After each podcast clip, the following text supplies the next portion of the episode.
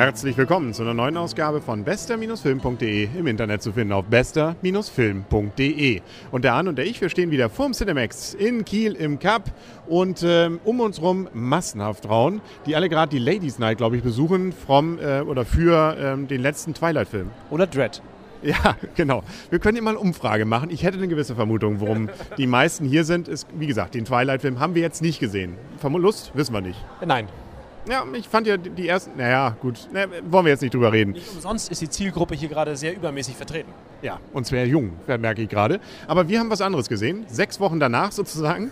Um nicht zu sagen, der ist schon sechs Wochen alt und wir haben ihn endlich aufgearbeitet. Ähm, und er lief immer noch, was dafür spricht, dass ihn auch noch Leute sehen wollen. Nämlich 96 Hours Taken 2 oder einfach 69 Stunden, nee 96, so rum, mit Liam Neeson. Und zwar, ja, Luc Besson Action.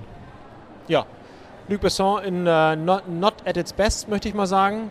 Also ich wage mal jetzt zu behaupten, ähm, klassischer Actionfilm, vorhersehbar, klassisch, sagte ich klassisch? Vielleicht noch vorhersehbar. Klassisch, äh, Verfolgungsjagden, Punkt und Schießen und oh ja, viele Tote. Oh ja. Also der erste Teil, äh, wir müssen beide zugeben, wir haben ihn immer noch nicht gesehen. Deswegen können wir dazu nicht viel zu sagen. Aber die Story ist so einigermaßen bekannt. Also es kommt zu einer Entführung der Tochter von ihm. Äh, blöd nur, dass er eben ein, äh, sagen wir mal so, super, super Agent ist und der Vater. Und und es einfach drauf hat, Leute dann äh, aufwendig zu machen und zu eliminieren.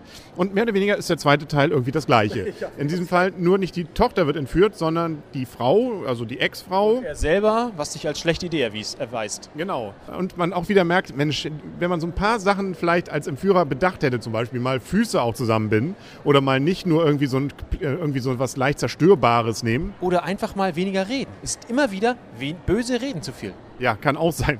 Oder äh, ja, also äh, viele Sachen, wo man sagt, naja gut, wenn das nicht passiert wäre, hätte er keine Chance gehabt.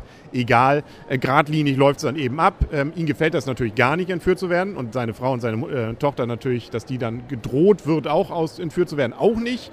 Und deswegen ähm, nimmt er dann ja nicht Rache, sondern äh, geht auf Befreiungszug und äh, versucht natürlich dabei ähm, nicht zu zimperlich zu sein. Na ja, gut, nebenbei werden alle bis auf einen eliminiert.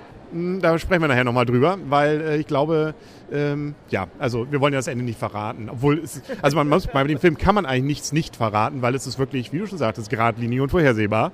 Und ähm, ansonsten viel Action, ja, wo, wo viel auch in Istanbul später ja zu Bruch geht alles, möchte ich nur sagen. Also in Istanbul werden häufiger mal Granaten geworfen. Genau, man merkt, da fliegen die Granaten tief und sie können auch mal hilfreich sein. Ne? Also ja. ähm, wer in der Schule aufgepasst hat beim Physikunterricht, genau. der hat auch Chancen damit dann über, also da äh, wirklich relativ leicht Sachen rauszubekommen. Scheiß auf GPS, wir machen das heute mit Granaten. Genau, Wo ganz, genau, ganz neue Techniken. Ja, ich, ich muss auch gestehen, an einigen Stellen fand ich es dann ähm, auch ein bisschen, ja, nicht langweilig, aber durch dieses Vorhersehbare und dieses ähm, ja teilweise auch etwas ausufernde, wie dann bestimmte Sachen erklärt werden, äh, wie er dann weiterkommt, dass äh, gerade so zum Beispiel am Anfang gibt es so eine, äh, so eine Szene, wo er nicht mehr gucken kann und dann versuchen muss, sich zu merken, wo sie dann alles längs fahren. Das wird relativ lang ausgeführt und so gibt es noch ein paar andere Szenen, ähm, ja, gut. Aber ist eben geradlinig und vorhersehbar. ja, klassisch. Klassisch, klassisch können wir auch noch sagen. Ich habe so ein bisschen das Gefühl, wir wiederholen uns.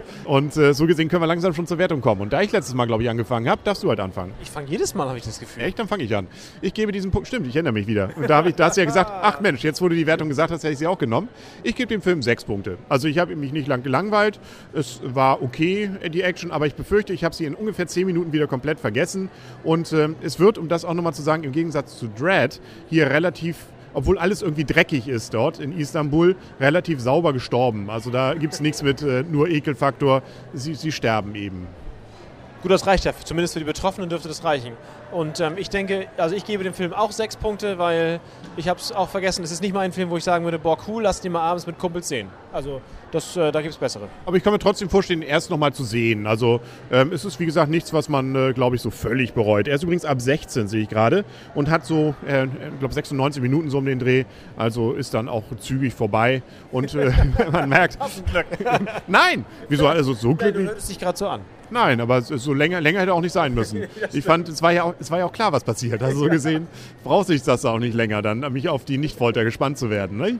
Und ob ich jetzt nach Istanbul fahre, nun ja, ähm, Gut, ich, muss ich glaube ich nochmal hin. Also da sind ja auch, der, die International, glaube ich, hat auch oft über diesen Dächern gespielt. Skyfall hat doch auch gespielt, oder? Ja, also man kann da schön über die Löcher laufen. Ich weiß gar nicht, ob das so als Touri-Tour wohl angeboten wird. Sollten sie mal machen. Inzwischen so viele Filme, die da schon gespielt haben, macht, glaube ich, Laune, da durchaus rüber zu rennen. Ist vielleicht noch nicht ganz so gut abgesichert.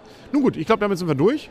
Damit können wir gucken, was wir noch schaffen. Eigentlich wollten wir noch Cloud Atlas ja gucken aber der passt irgendwie nicht in unseren Zeitrahmen. Der hat ja über drei Stunden oder an die drei Stunden mit Pause dann noch und und und. Also das äh, werden wir nicht schaffen. In Twilight, den letzten, da muss ich glaube ich alleine rein. Ja, ich will da nicht rein. Okay. Ich habe den letzten schon verpasst, den muss ich mir glaube ich nochmal angucken, um da ernsthaft mitreden zu können. Mit und wem? mit wem? Genau. mit mir, das ist ja schön. Ich kann sowas ja auch alleine hier. Dann kommt ja, ja klar, das große Ganze kommt noch, nämlich The Hobbit und äh, sicherlich viele andere tolle Filme in nächster Zeit. Ganz klar. Und wo werden wir es hören und sehen? Ja. ja, Mensch, woher weißt du das? Hier natürlich bei Ihrem Lieblings-Podcast auf bester-film.de, im Internet zu finden auf bester-film.de. Und dann schleichen sich jetzt ganz vorsichtig hier bei diesen äh, Massen an Twilight-Fans äh, raus, der Henry. Und der Arne. Tschüss. Und tschüss. Ich glaube, die wollen doch zu dritt.